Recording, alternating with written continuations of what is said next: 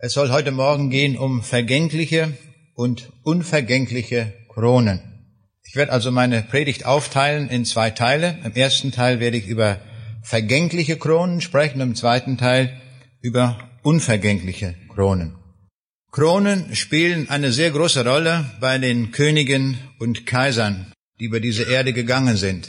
Es waren Symbole ihrer Macht, es war ein Symbol der Ehre, der Anerkennung und deswegen spielte die Krone eine sehr große Rolle. Ich greife einmal drei Könige oder Kaiser heraus aus der Geschichte. Zunächst mal Karl der Große. Er wurde von Papst Leo III. in Rom am 25. Dezember im Jahre 800 als römischer Kaiser gekrönt. Zu der Zeit war es üblich, dass die Kaiser nach Rom reisten und sich vom Papst krönen ließen. Napoleon hat es etwas anders gehandhabt. Er wurde am 2. Dezember 1804 gekrönt, aber er nahm die Krone selbst in die Hand und hat sie sich selbst aufgesetzt. Und der Papst guckte dann einfach nur zu. Und dann möchte ich noch einen anderen erwähnen, den ersten Preußenkönig, das war Friedrich I. Er wurde 1701 in äh, Königsberg gekrönt. Er war der Sohn des großen Kurfürsten und er wurde da gekrönt als König Friedrich I., König in Preußen. Er hat ein riesiges Fest gemacht, als er gekrönt wurde. Und das hat mehrere Monate gedauert, dieses Fest. Und ein Historiker beschrieb das, indem er sagte, danach kam der Katzenjammer. So hält es der Historiker Leopold von Ranke fest. Und das neue Königreich stöhnte unter der Schuldenlast. Dieser erste Hohenzollernkönig war kleinwüchsig, schmalbrüstig und buckelig. Seine Untertanen nannten ihn den schiefen Fritz. Sein Charakter war von einem abgrundtiefen Misstrauen geprägt. Er hatte Freude an Heimlichkeiten und Intrigen.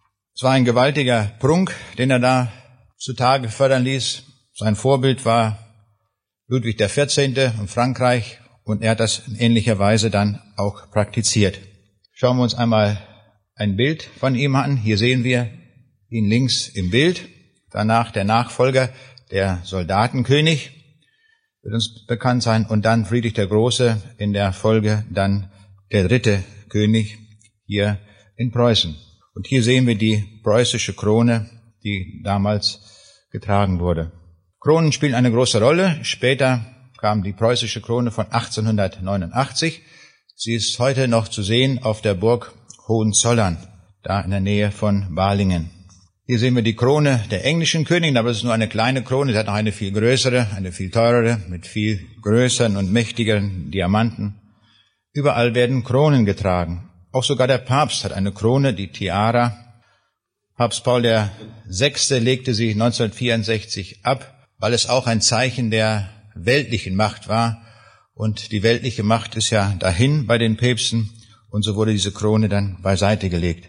Eine andere Krone, und ich würde sagen, das ist wohl die bedeutendste Krone, die es überhaupt in der Geschichte gegeben hat. Das ist die Reichskrone. Und zwar ist das die Reichskrone des sogenannten Heiligen Römischen Reiches deutscher Nation. Damals hatten wir ja das Heilige Römische Reich. Hier sehen wir es mal auf der Karte, wie die Ausdehnung war. Und diese Krone hatte also eine große Bedeutung. Sie ist insofern auffällig, dass sie nicht rund ist, sondern achteckig, eine achteckige Krone. Und wir sehen hier auf diesem Bild auch die, den Reichsapfel und das Reichszepter. Diese Krone hat eine ganz merkwürdige Geschichte. Darum will ich es einmal ganz kurz darlegen, dass wir ein klein wenig auch da aus der Geschichte mal erfahren, wie das war. Die Entstehung dieser Krone ist weitgehend historisch im Ungewissen. Aber spricht vieles dafür, dass der erste König, nämlich Otto der Große, sie anfertigen ließ. Und das muss so gewesen sein, so etwas später als um das Jahr 900 herum. Dann war das, diese Krone war eine besondere, sie hatte eine besondere Bewandtnis, weil derjenige, der sie hatte, hatte damit die Insignien der Macht. Also deswegen gab es damals im Mittelalter auch die Reisekaiser, die hatten einen, keinen festen Sitz, wo sie immer waren, sondern sie reisten von Ort zu Ort. Und was nahmen sie immer mit? Die Reichskrone. Überall, wo sie hinkam, wenn die Krone sichtbar war, dann war klar, hier ist das Zentrum der Macht mit diesen Reichsinsignien. Kaiser Karl IV. ließ sogar eine eigene Burg bauen, die, Karls, äh, die Burg Karlstein bei Prag, wo sie dann extra aufbewahrt wurde.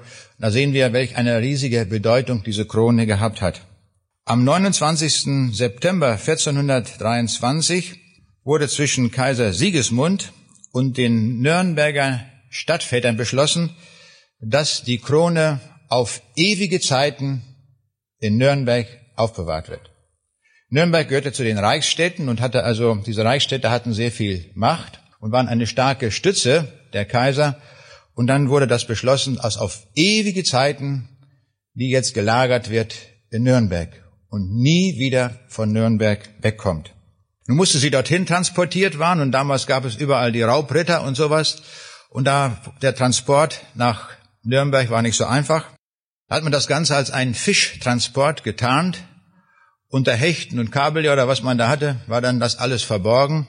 Und so hielt man seinen Einzug dann in die Stadt Nürnberg. Dann kamen die Kriege nach der Französischen Revolution und Napoleon und so weiter. Und jetzt war wieder große Gefahr mit der Reichskrone, weil die ja in Nürnberg war. Das wusste ja alle Welt, dass diese Krone dort aufbewahrt wird.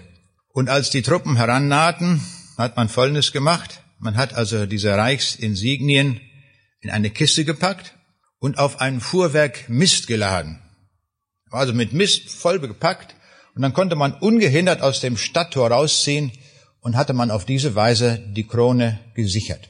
Sie ging dann über Regensburg und verschiedene andere Wege, kam diese Krone dann nach Wien, wo sie auch heute noch liegt. Aber es gibt noch einige Stationen, die dazwischen sind, eine bewegte Geschichte.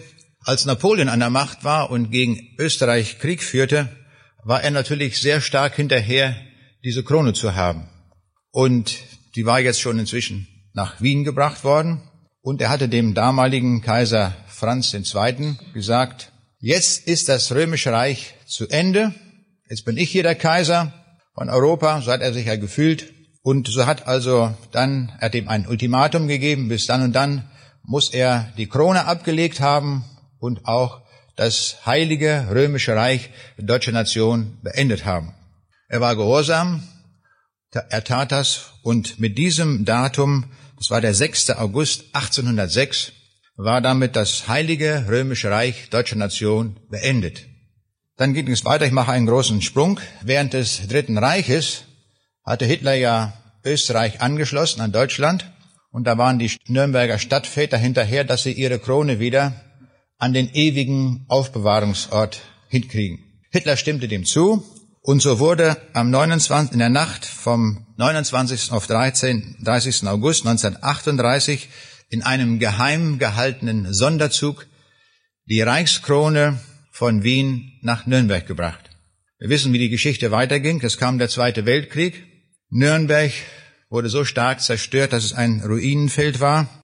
Und so hat man am 23. Februar 1940 in einem Luftschutzbunker das alles untergebracht diese Reichsinsignien. Später, als dann die Amerikaner anrückten, hat man gesagt, wir müssen das in Sicherheit bringen. Und so hat man in einem Felsenbunker das alles eingemauert. Es gab nur vier Zeugen, die das wussten. Zwei davon sind im Krieg umgekommen, sodass also nur zwei Menschen überhaupt wussten, wo die Reichskrone sich befindet. Wären die auch umgekommen, wüsste heute keiner, wo die Krone ist. Aber die beiden wussten das, sie wurden von den Amerikanern verhört und die beiden haben dann ausgehandelt, dass die Krone nicht als Beute nach USA kommt, sondern hier in Europa bleibt. Und die Amerikaner haben zugesagt, höchstwahrscheinlich nach Rücksprache mit dem amerikanischen Präsidenten. Und die haben dann zugesagt, jawohl, die Krone kommt zurück, aber nicht nach Nürnberg, sondern nach Wien. Und so liegt die Krone heute noch. Das geschah dann am 4. Januar 1946. Mit einem Flugzeug wurde das dann dort hintransportiert. Diese Krone hat also eine sehr bewegte Geschichte und erstaunlich, dass sie eine über tausendjährige Geschichte mit vielen Kriegen, Plünderungen und so weiter überstanden hat. Also wer mal nach Wien kommt, der kann sich das dort ansehen. Diese Krone hat also längst ausgedient, ist also nur noch ein Museumsstück. Es gibt viele andere Kronen und ich möchte jetzt einmal so ein paar Beispiele bringen. Kronen sind sehr begehrt in unserer Welt und da gibt es diverse Schönheitsköniginnen und sie werden alle gekrönt, werden zu Königinnen gekrönt und wenn es auch nur für ein Jahr ist. Hier sehen wir die derzeitige schönste Frau der Welt, Miss World, eine Studentin aus Island. Und was gehört dazu? Eine Krone. Und sie wird gekrönt zur schönsten Frau der Welt.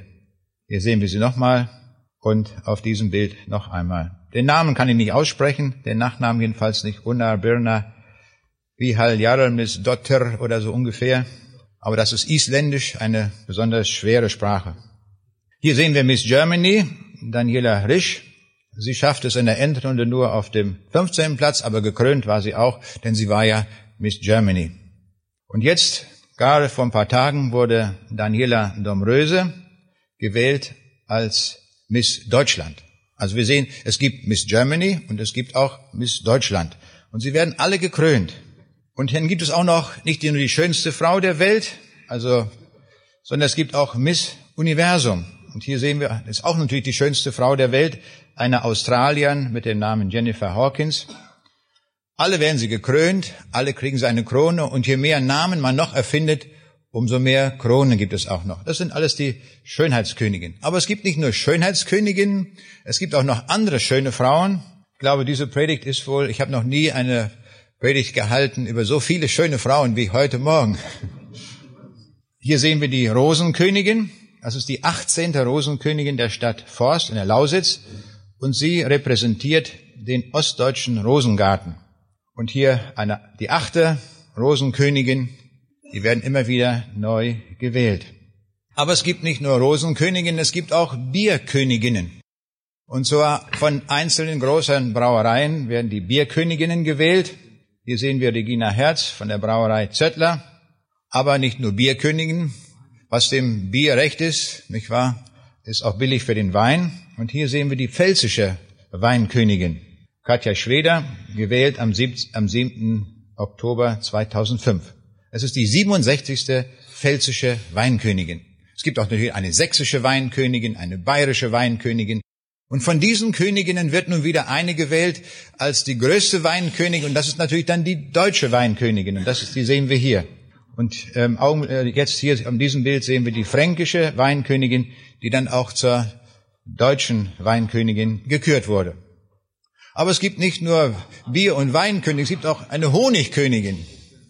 Hier sehen wir die bayerische Honigkönigin, 25 Jahre alt, gewählt. Diese hier zum Beispiel am 18. August 98, aber sie wird immer wieder gewählt. Hier auf zwei Jahre. Aber es gibt auch noch eine Blütenkönigin. Und nicht nur eine, es gibt mehrere. Hier sehen wir zum Beispiel die Altländer Blütenkönigin. Das alte Land ist ja das größte Obstanbaugebiet Europas. Und seit 20 Jahren wird dort die Altländer Blütenkönigin gekrönt. Aber nicht nur im alten Land, sondern auch in Wiesmoor gibt es eine Blütenkönigin. Und hier sehen wir die Wiesmoorer Blütenkönigin. Die wird immer im September gewählt, also die Daten sind manchmal unterschiedlich, wann gewählt wird, und dann immer nur für eine bestimmte Zeit. Gibt's hier auf diesem Bild auch die Hochzeitskrone. Also Kronen spielen überall eine große Rolle. Es ist ein großer Bedarf an Kronen wie wir hier so feststellen. Und dann gibt es auch noch einige Königinnen oder Queens oder was weiß ich, die nicht gekrönt werden, aber doch heißen sie König. Dann, dann schon wenigstens den Namen muss man doch haben. Und das sind die ungekrönten Häupter und Könige. Und da möchte ich uns auch einige zeigen. Hier sehen wir die Eisprinzessin, also nicht gerade eine Königin, aber eine Prinzessin, ist ja auch schon mal was. Und dann gibt's auch noch eine Schokoladenkönigin, weil es eine, das ist eine Komödie und da kommt eine Schokoladenkönigin vor. Dann gibt's noch einen Lotto, Lottokönig. Der größte Einzelgewinn in der 50-jährigen Lotteriegeschichte wurde am 17. März 2005 von einem Bürokaufmann und zweifachen Familienvater erzielt. Der Name wird natürlich nicht bekannt gegeben. Der hat also 20,4 Millionen Euro gewonnen. Damit ist er der Lottokönig. Aber dann gibt's auch noch einen Fußballkönig. Der derzeitige Fußballkönig ist Michael Ballack. Aber es gibt auch noch weitere Könige. und das ist der Zaunkönig. Wir sehen also, überall haben wir Könige. Damit sehen wir, haben wir etwas gehört von den Königinnen, von den Kronen in dieser Welt. Und wir können festhalten, alle diese Kronen sind nur auf Zeit. Auch die Könige und Kaiser, die ihre Kronen trugen, mit dem Tod war alles aus. Und dann kommen die Kronen in einen Panzerschrank und sie haben für diese Person den Wert Null. Keine Bedeutung mehr. Und manche Kronen finden wir heute irgendwo in einem Museum. Alle Kronen sehen wir sind zeitlich. In Afrika gibt es heute noch Gegenden, wenn da eine junge Frau heiratet, dann kann man nicht die einfach so heiraten, sondern da muss man zu dem Brautvater gehen und einen guten Preis aushandeln, damit man die Frau kriegt. Und in einer Gegend ist es üblich, dass man für eine Frau drei Kühe zahlt. Nun war es dort so, dass der eine Vater zwar eine Tochter hatte, aber sie war sehr hässlich. Und der Vater dachte, na, für die kriege ich keine drei Kühe. Das wird schwierig, die loszuwerden. Wie so ein Vater ja manchmal vielleicht denkt, ich weiß es nicht. Aber doch war es so, eines Tages taucht da ein junger Mann auf und sagte, genau die will ich haben. Und sie setzen sich zusammen und handeln aus. Dann denkt der Vater, na ja, kannst du mal versuchen, nicht wahr? Wie auf dem Bazar, fleckst du mal hoch an, sagst du gleich mal drei Kühe, nicht? Und dann gehen kannst du immer noch, nicht? Die kriegt er auch für eine Kuh.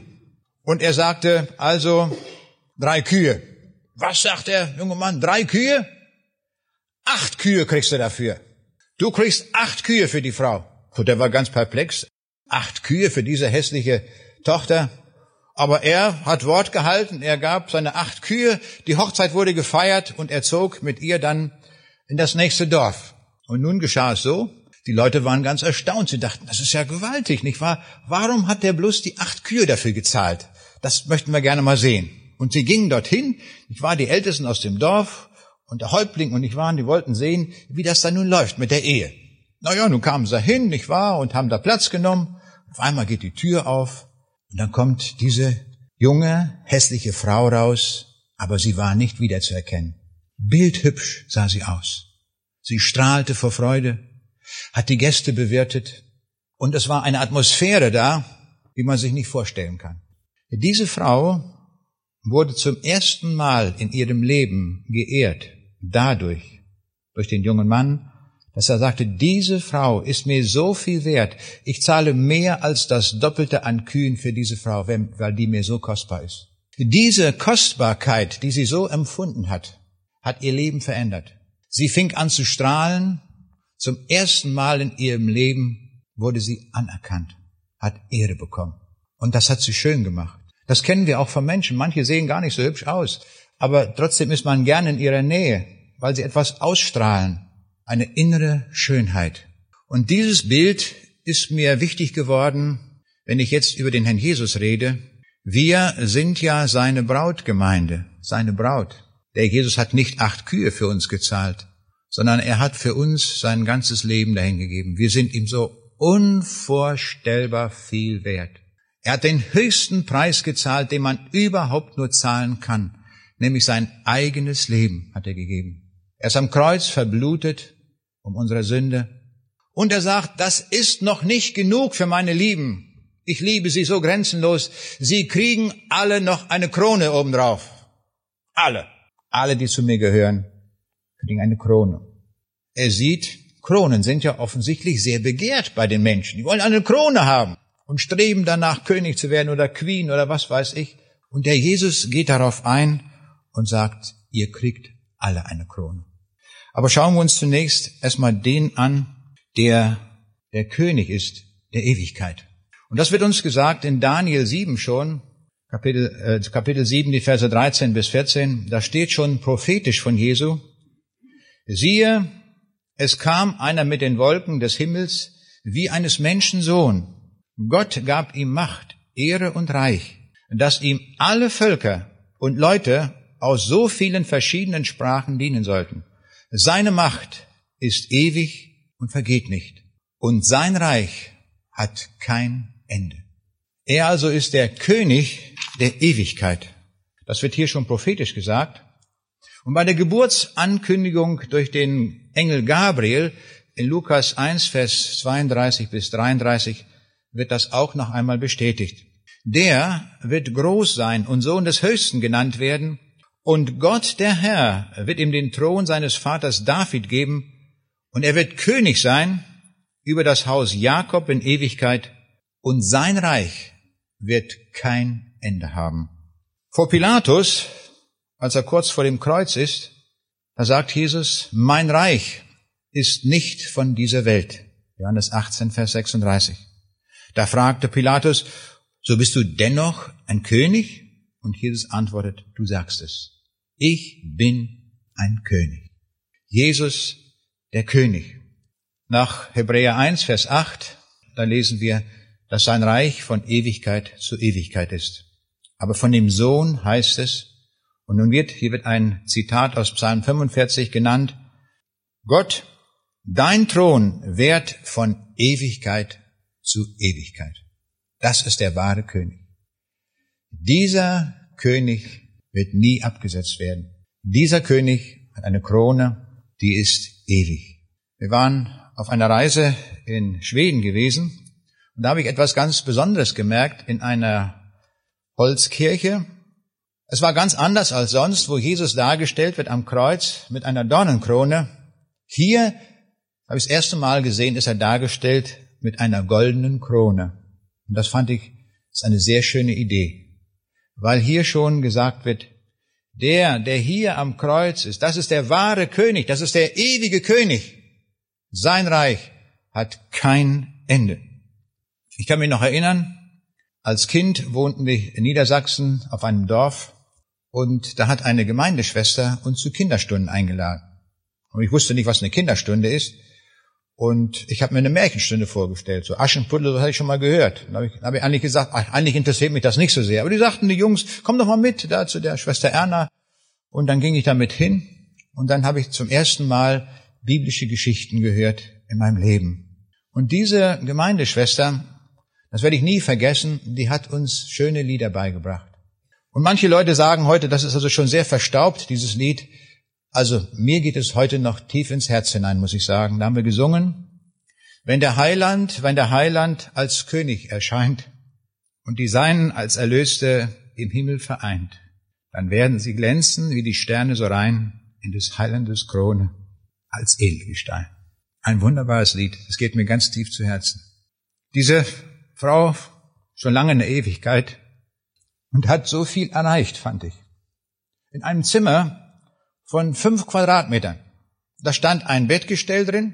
Das war gleichzeitig Schlafzimmer, Wohnzimmer. Sie hat auch gar nicht genug Stühle. Wir gingen in die nächste Kneipe, wie Jungs, und haben eine, äh, eine Bank geholt und saßen dann so auf der Bank aufgereiht. Dann hat sie ihre Bibel aufgeschlagen und hat uns biblische Geschichten erzählt und hat dann diese wunderbaren Lieder gesungen. Und das war der Grundstein überhaupt auch für meinen Glauben, würde ich sagen.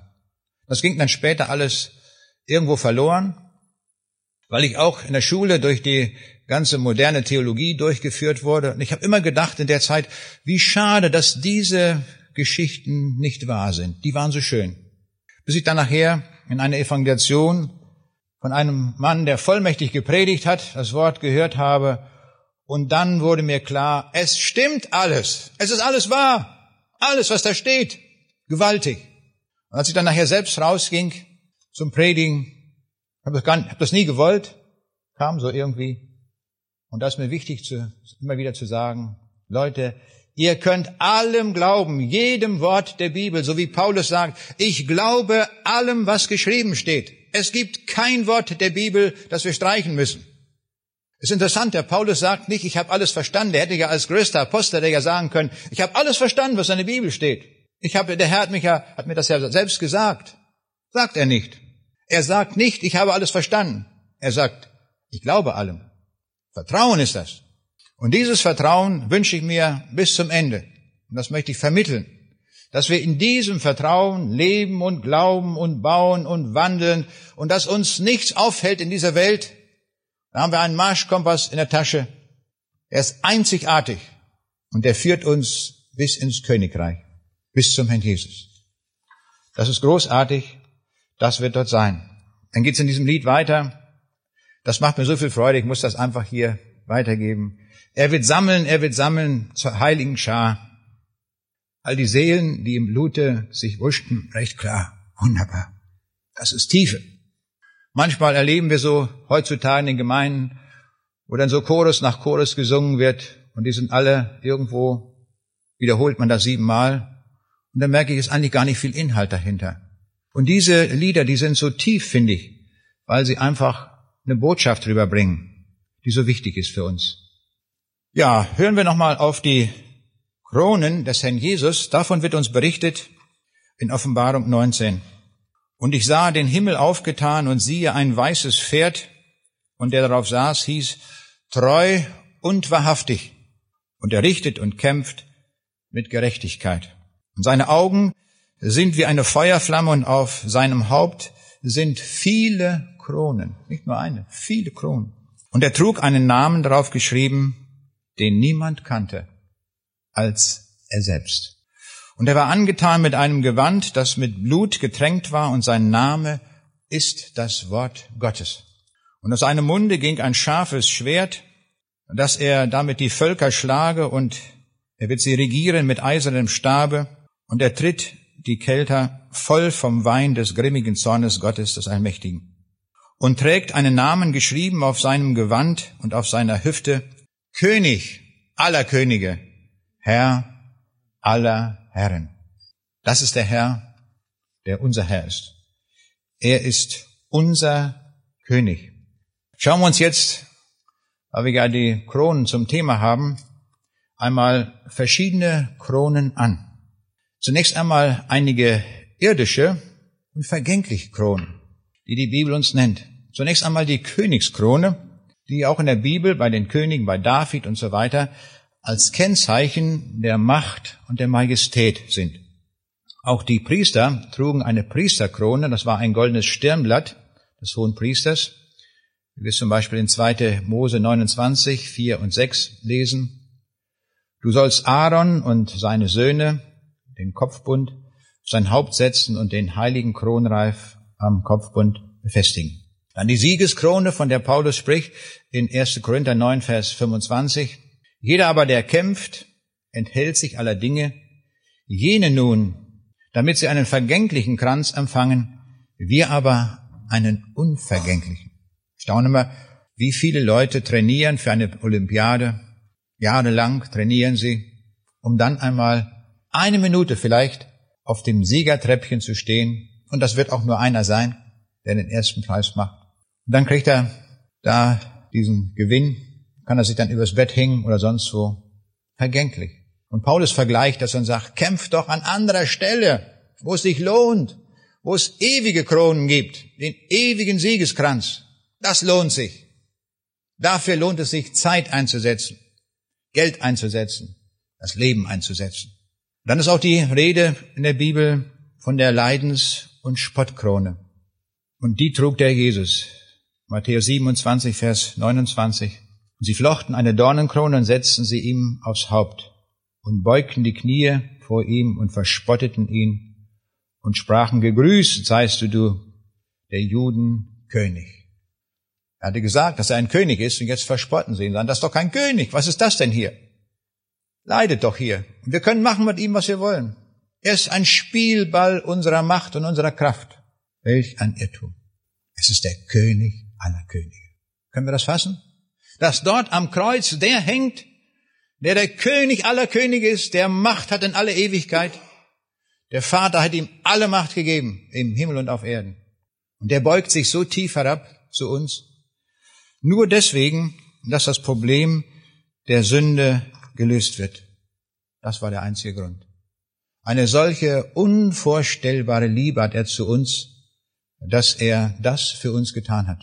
Wenn er das nicht getan hätte und wir in unserer Sünde geblieben wären, wären wir ewig verloren.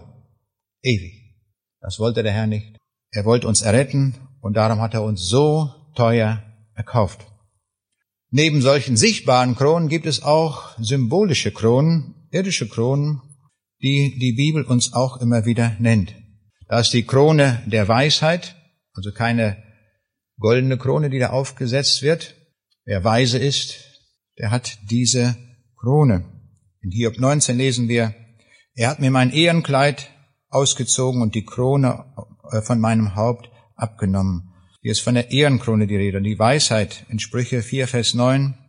Sie wird dein Haupt schön schmücken und wird dich zieren mit einer prächtigen Krone. Auch Kindeskinder sind eine Krone der Alten. Ja, graue Haare sind eine Krone der Ehre. Heutzutage, wer graue Haare hat, der lässt sie färben. Nicht manche, nicht jedenfalls nicht alle. Aber die Bibel bezeichnet das als Krone der Ehre. Nicht? Wenn wir damit auch demonstrieren, wie alt wir sind, wie viel Weisheit wir haben, nicht? die uns Gott geschenkt hat. Vielleicht, ja, aber mit Sicherheit, hier steht's geschrieben. Oder gekrönt mit Gnade und Barmherzigkeit. Oder gut und Ernte des Jahres, auch ein, ein, eine, eine Art der Krönung. Es gibt also viele irdische Kronen, die wir hier sehen, die uns die Bibel nennt. Und jetzt kommen wir zu den himmlischen Kronen, diese unvergänglichen Kronen. Und das an erster Stelle natürlich Jesus, der König zu nennen, der König aller Könige. Offenbarung 14, Vers 14. Und ich sah und siehe eine weiße Wolke, und auf der Wolke saß einer, der gleich war einem Menschensohn, der hatte eine goldene Krone auf seinem Haupt und in seiner Hand eine scharfe Sichel. Und Offenbarung 19, Vers 12.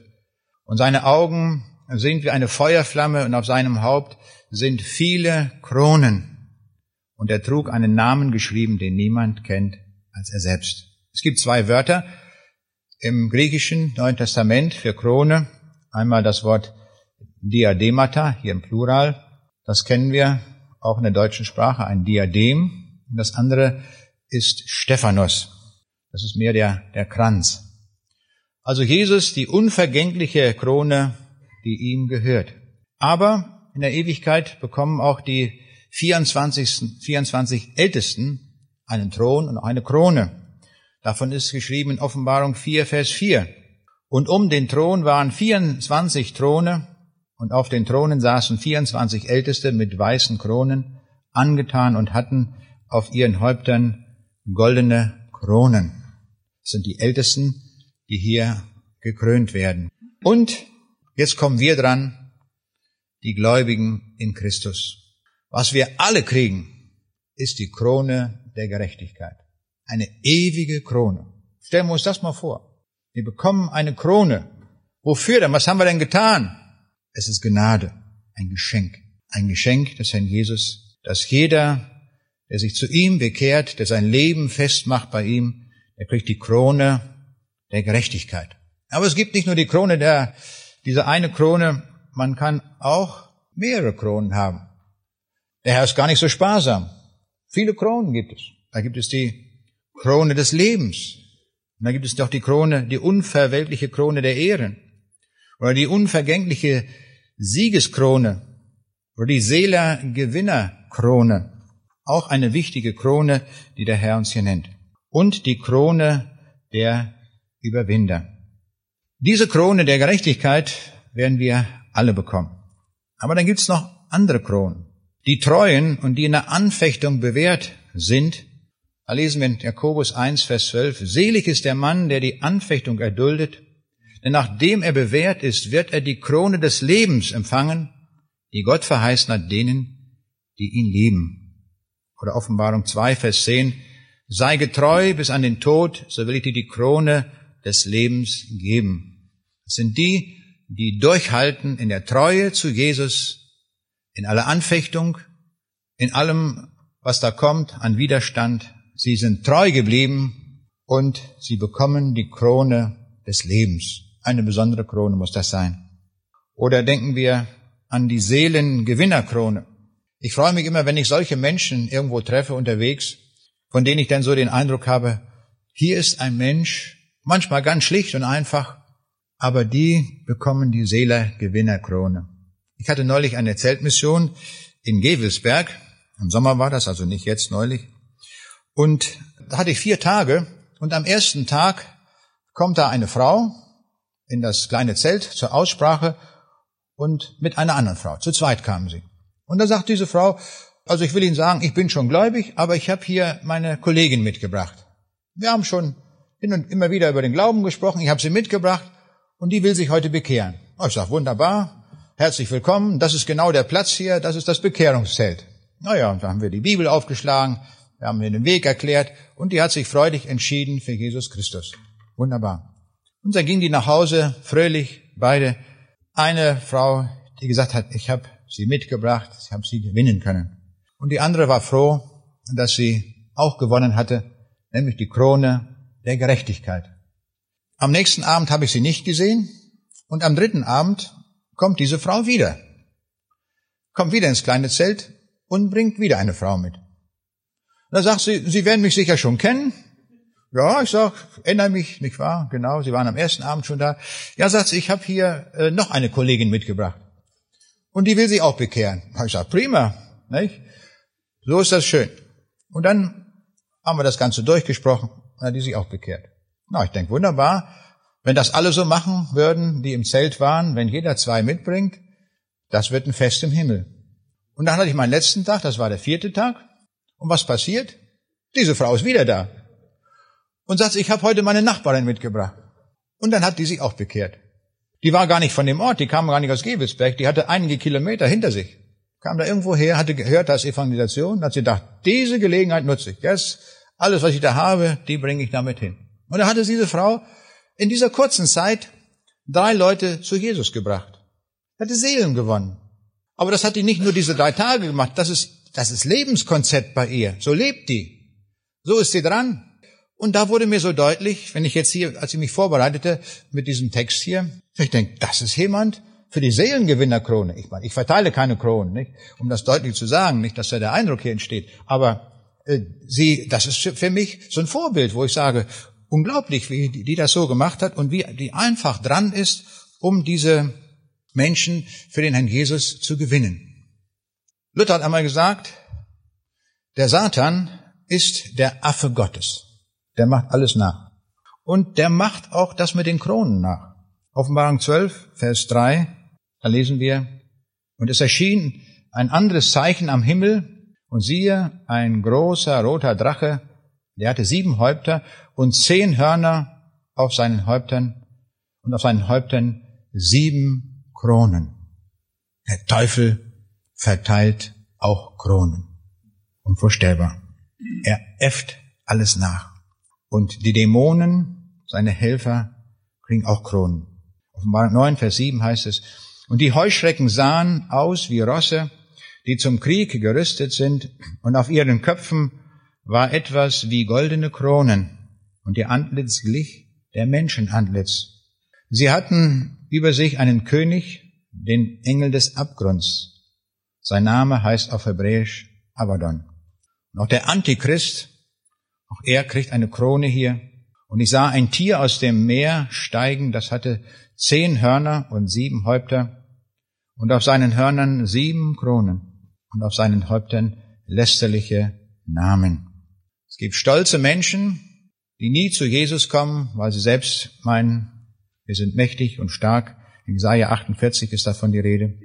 Weh der prächtigen Krone der Trunkenen von Ephraim, der welken Blume ihrer lieblichen Herrlichkeit, die da prangt hoch über dem fetten Tal derer, die vom Wein taumeln. Das sind satanische Kronen. Müssen wir deutlich sehen, das gibt es auch. Wenn wir die irdischen Kronen einmal aufteilen, dann können wir es so sehen, auf der Erde wurden Kronen getragen, aber sie werden im Himmel umgewandelt. Der Jesus trug hier auf der Erde die Dornenkrone, sie war vergänglich und er wird die vielen Kronen in der Ewigkeit tragen, im Himmel. Wir sehen, es hat eine Entsprechung, was hier auf der Erde geschieht, hat eine Entsprechung im Himmel. Und die irdischen Herrscherkronen, die es hier gibt, haben eine Entsprechung im Himmel nämlich die Kronen der 24 Ältesten, das sind Herrscher im Himmel. Und die Menschen, die hier schon Ehrenkronen getragen haben, unsichtbare Kronen, die hier vergänglich sind, sie werden umgewandelt in der Ewigkeit in Kronen der Ewigkeit.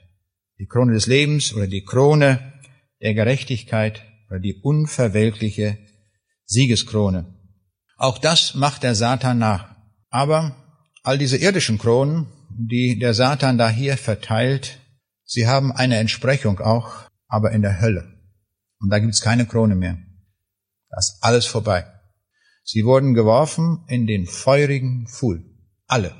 Der Satan, die Dämonen, der Antichrist und die Menschen, die diesen König der Könige nicht annehmen wollten. Wir sehen, das ist die Gegenseite. Das heißt, wir müssen uns eindeutig und klar entscheiden, welche Krone wir haben wollen. Das hat der Herr in unsere Hand gelegt.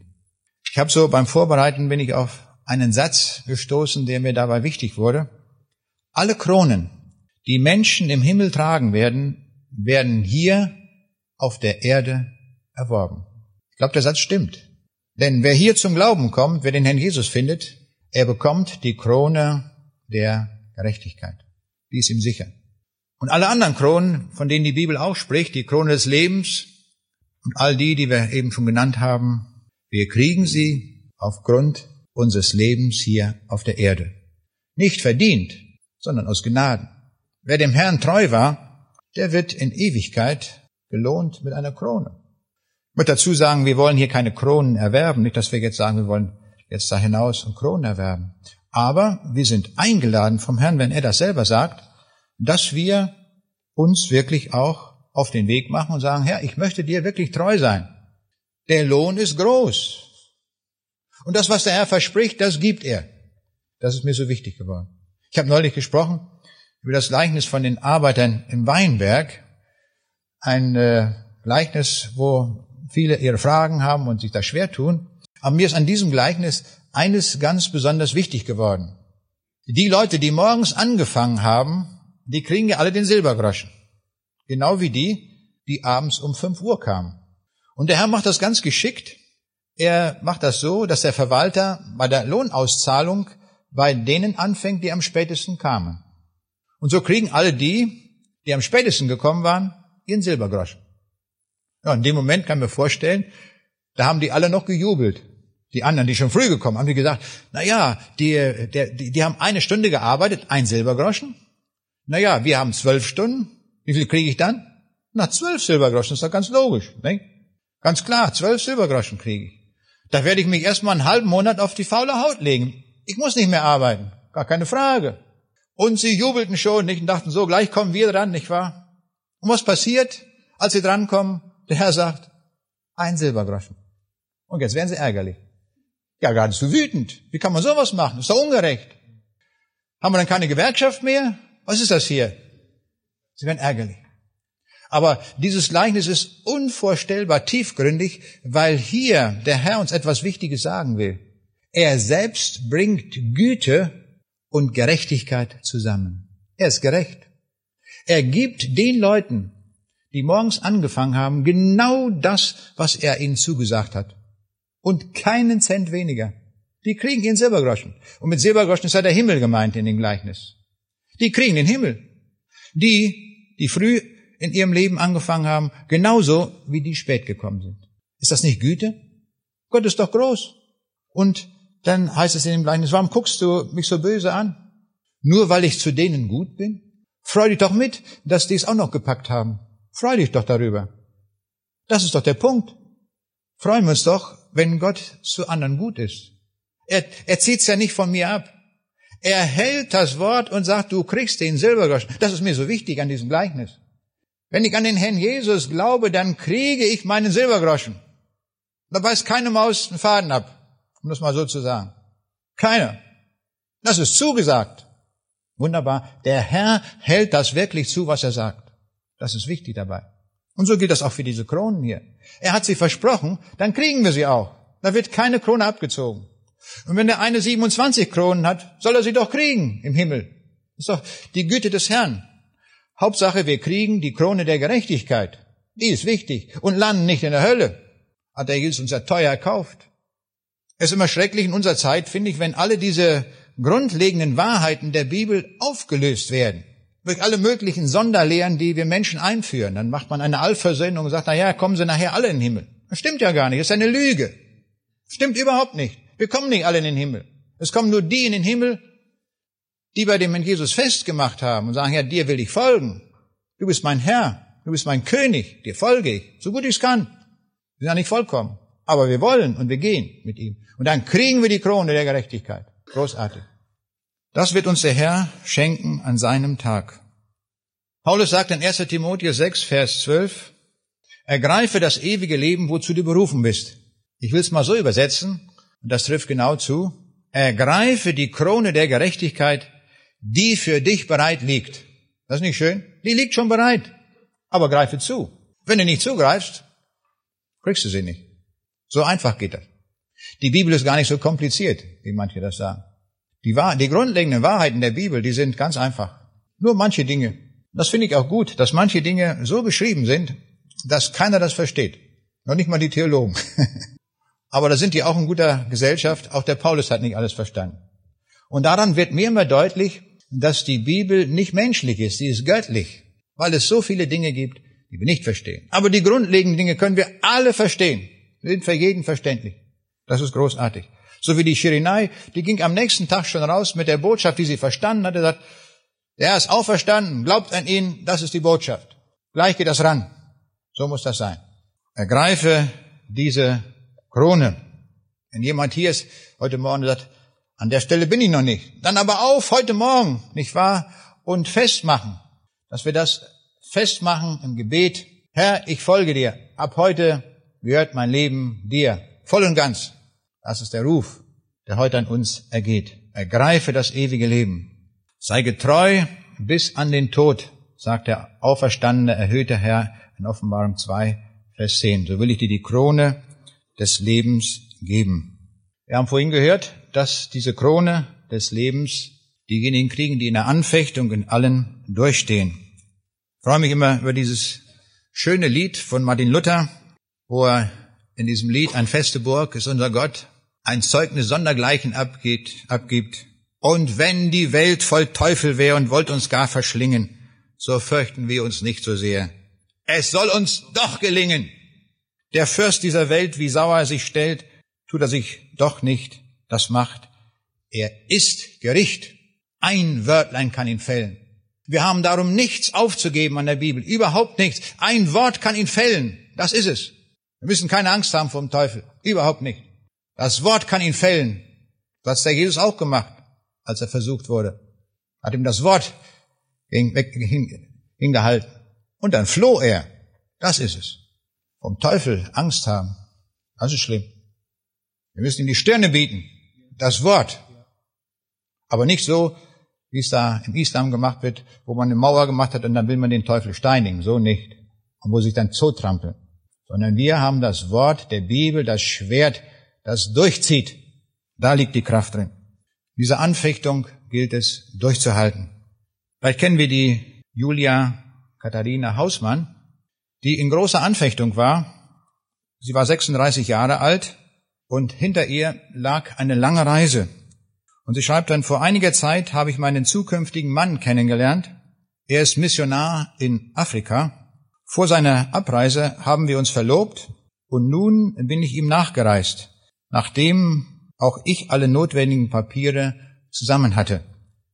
Wir haben uns so auf unsere Hochzeit und unseren gemeinsamen Dienst gefreut. Doch als ich in Afrika ankam, war mein Verlobter nicht am Hafen. Ich traf den Missionarsleiter und er führte mich zu seinem Grab. Es war das Grab meines Verlobten. Er war wenige Tage zuvor an einer schweren Infektion gestorben. Ich war zutiefst erschüttert und wollte nur noch allein sein mit meinem Gott. Ich setzte mich hin und schrieb in mein Tagebuch folgendes Gebet. So nimm dein meine Hände und führe mich bis an mein selig Ende und ewiglich. Ich mag allein nicht gehen, nicht einen Schritt. Wo du willst gehen und stehen, da nimm mich mit. In dein Erbarmen hülle mein schwaches Herz und mach es gänzlich stille in Freud und Schmerz. Lass ruhen zu deinen Füßen dein armes Kind. Es will die Augen schließen und folgen blind. Wenn ich auch gleich nichts fühle von deiner Macht, so führst du mich doch zum Ziele, auch durch die Nacht. So nimm dann meine Hände und führe mich bis an mein selig Ende und Ewiglicht. Wann kann man sowas schreiben? In der tiefsten Not. Am ausgerollten Teppich, am grünen Tisch, wo man sagt, ich werde jetzt mal ein Lied schreiben, funktioniert nicht. In der Tiefe der Not entstehen solche Gebete. In der Tiefe der Anfechtung, da kommt das. Und in der Tiefe der Anfechtung, da verheißt der Herr, halte durch, halte durch, bleib dran. Die Krone des Lebens ist dir gewiss. Vielleicht kann es sein, dass wir hier und da auch in tiefe Anfechtung fallen. Aber doch, wo es uns jetzt gut geht, ist es gut, wenn wir uns das in unser Herz schreiben. Wenn die Anfechtung kommt, dass wir sagen, Herr, du bist doch da. Wenn ich auch gleich nichts fühle von deiner Macht. Mein großer Lehrer, Pastor Heinrich Kemmler, der Gründer hier von Krelingen, er starb mit 90 Jahren und hatte ganz zum Schluss Blasenkrebs. Das muss etwas ganz Schreckliches sein, mit sehr starken Schmerzen. dann kam die Anfechtung. Aber dieser Mann hat ein Leben lang dem Herrn gedient. Er blieb treu. Und so ist das, ist er ein Vorbild geworden für viele. Wenn ich einen Lehrer habe, das bezeuge, der mir sehr viel gegeben hat, dann war das Heinrich Kemmler. Dieser Mann, der so unermüdlich in der Anfechtung stand und nicht kippte. Selbst als man ihm die Pistole an den Kopf hielt, er blieb treu. Das ist großartig. Und was mir so besonders auch gefällt an diesem Mann, er hat von seinen Schwächen immer wieder gesprochen, von seiner Zerbrechlichkeit, die wir alle haben, die uns allen anhaftet. Und doch, der Herr steht zu uns. Das ist großartig. Wollen wir uns Mut machen, wenn wir in eine Anfechtung fallen, dass wir gerade dann dem Herrn treu bleiben. Der Lohn ist unvorstellbar groß. Unvorstellbar. Das können wir uns hier in diesem Leben nicht ausmalen. Alle unsere Worte, die wir machen, um das zu erklären, ist absolut nicht ausreichend, um das zu beschreiben, was auf uns zukommt. Und darum sagt Paulus auch richtig, was kein Auge gesehen hat und kein Ohr gehört hat und was nie in das Herz eines Menschen gedrungen ist, das hat Gott bereitet denen, die ihn lieben. Ich finde ein gewaltiges Wort. Damit ist alles gemeint was in dieser Welt überhaupt Menschen tun und denken können. Wir haben Schweizer unter uns und die haben diese schönen Schweizer Berge, alles wunderbar. Und es gibt viele andere schöne Stellen auf dieser Welt und man kann begeistert sein, wie das schön ist. Und doch sagt hier Paulus, im Himmel viel, viel schöner. Das habt ihr noch nie gesehen. Nie. Nie während des ganzen Erdenlebens. Und wenn ich nochmal zurückkomme auf die Schönheitsköniginnen. Wer wird Schönheitskönigin sein im Himmel? Wir alle. Ist doch klar. Alles Vergängliche wird abgetan. Alles, was uns hier Mühe macht, was wir da Brillen brauchen und äh, Hörgeräte und Kniegelenk und was weiß ich, was alles hier gibt an Ersatzdingen. Das kommt alles auf die Müllküste, alles weg, wird nicht mehr gebraucht. Es wird alles neu gemacht. Der Herr sagt, ich mache alles neu. Alles. Und der Jesus sagt, er ist herrlich und wir werden auch herrlich sein. Und herrlich ist mehr als nur schön. Wir werden nicht Schönheitskönige werden oder Schönheitsköniginnen, sondern Herrlichkeitskönige. Das ist die Steigerung. Großartig. Und da wird niemand mehr krank sein. Niemand mehr Leid haben. Es lohnt sich, diese kurze Zeit, die wir haben, durchzuhalten. Dran zu bleiben und möglichst viele, möglichst viele zu gewinnen. Wo es geht. Mitzubringen. Und tausend Möglichkeiten gibt es. Mich hat beeindruckt, als wir in Polen waren, haben wir eine Polin kennengelernt, da hat eine Frau eine großartige Idee gehabt. Die hatte sich bekehrt und hat gesagt, nachdem ich jetzt gerettet bin, will ich so viele retten, wie es geht. Und sie hat eine gute Idee. Der Herr schreibt ja nicht vor, was du machen musst. Wir haben ja die Freiheit. Und sie hat ein großes Plakat anfertigen lassen, vier Meter lang, eine Tafel und zwei Meter hoch. Und hat sie raufschreiben lassen, Glaube an den Herrn Jesus Christus, so wirst du selig werden. Dieses Wort.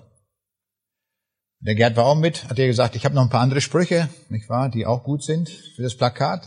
Nein, sagt sie. Hier kommt kein anderes Wort hin, nur Glaube an den Herrn Jesus, dann wirst du selig werden. Kein anderes. Und die missioniert 24 Stunden jetzt.